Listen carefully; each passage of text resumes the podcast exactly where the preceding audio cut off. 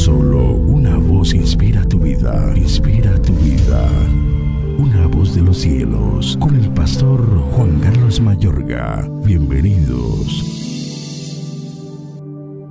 En aquellos días, como creciera el número de los discípulos, hubo murmuración de los griegos contra los hebreos de que las viudas de aquellos eran desatendidas en la distribución diaria. Entonces se levantaron unos de la sinagoga llamada de los libertos y de los de Sirene, de Alejandría, de Cilicia y de Asia, disputando con Esteban.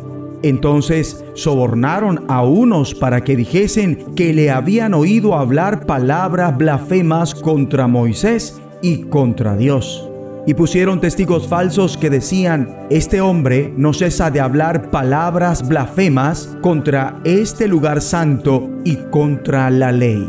Hechos 6, versículos 1, 9, 11 y 13. En ocasiones, se da la tentación de sublimar la vida de la iglesia primitiva como si fuera una iglesia perfecta y no tuviera ninguna clase de percances habría que repasar el episodio idílico de la iglesia de Hechos 2 con los sucesos de Hechos 6 y desde luego tener presente todos los inconvenientes de Pablo explicados en sus cartas.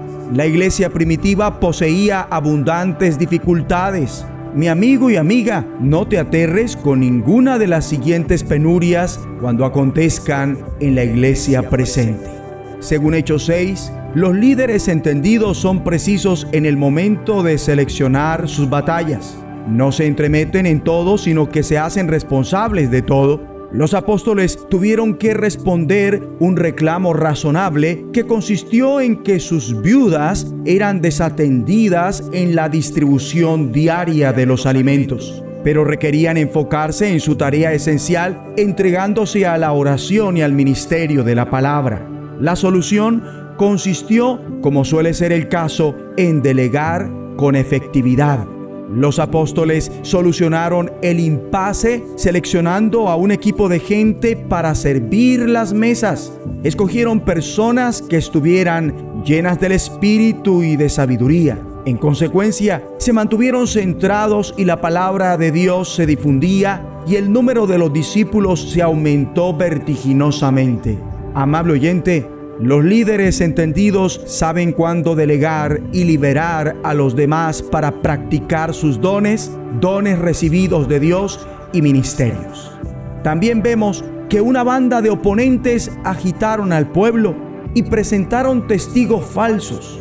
Deformaron, falsearon la palabra de Esteban diciendo, este hombre no deja de hablar contra este lugar santo y contra la ley.